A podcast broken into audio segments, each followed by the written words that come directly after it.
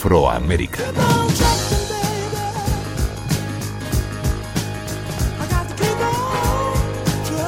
Willis Reed fue un jugador de baloncesto extraordinario, que nos dejó hace menos de dos meses.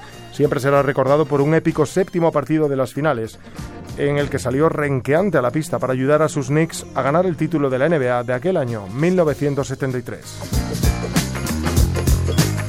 Su carrera se desarrolló pues a finales de los años 60 y principios de los 70.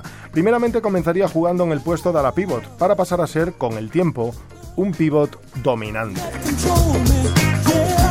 Militó durante una década solo en un equipo, los Knickerbockers de New York.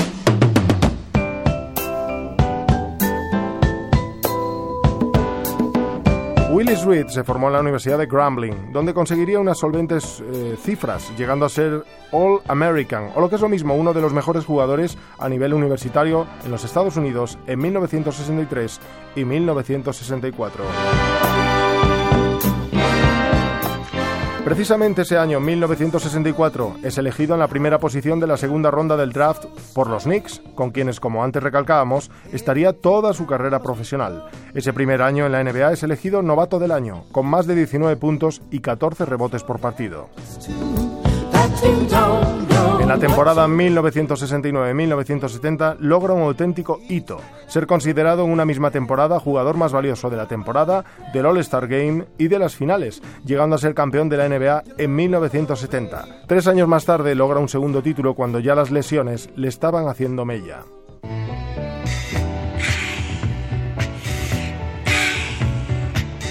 Su retirada se daría en 1974 con solo 31 años y habiendo disputado con el equipo de la Gran Manzana hasta un total de 650 partidos, rozando siempre los 19 puntos y los 13 rebotes por partido ya más cercanos a los años 80, entrena a su equipo de toda la vida durante temporada y media. De ahí pasa a ser entrenador asistente de la Universidad de St. John's, también en Nueva York, en 1981. A continuación, continúa su periplo como entrenador y ejerce como tal en la Universidad Creighton durante cuatro años aunque finalmente regresa a la NBA para hacerse cargo de los New Jersey Nets en el año 1987, durante dos temporadas. Curioso que acabase entrenando al equipo vecino de sus queridos Knicks. Willis Reed fue elegido entre los 75 mejores jugadores de la NBA, coincidiendo precisamente con tal efeméride, el 75 aniversario de la Liga Profesional Norteamericana. Antes decíamos que había sido entrenador de los Nets, pero ahí no se quedó su labor. También llegó a ser manager general y vicepresidente de operaciones, llegando pues a ser finalistas de la NBA en 2002 y 2003. Estamos ante un hombre, Willis Reed, que salió de una localidad minúscula del estado de Luisiana y que tendría que esforzarse muy mucho para llegar lejos en el deporte. Su juego, fiero y dominante, ayudó a ello, junto a esa innegable fuerza física que atesoraba.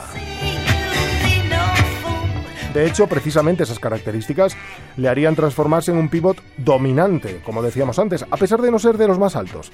No obstante, su habilidad para rebotear y su capacidad anotadora le llevaron a ser uno de los jugadores más talentosos de todos los tiempos en la NBA. Descanse en paz, Willis Reed.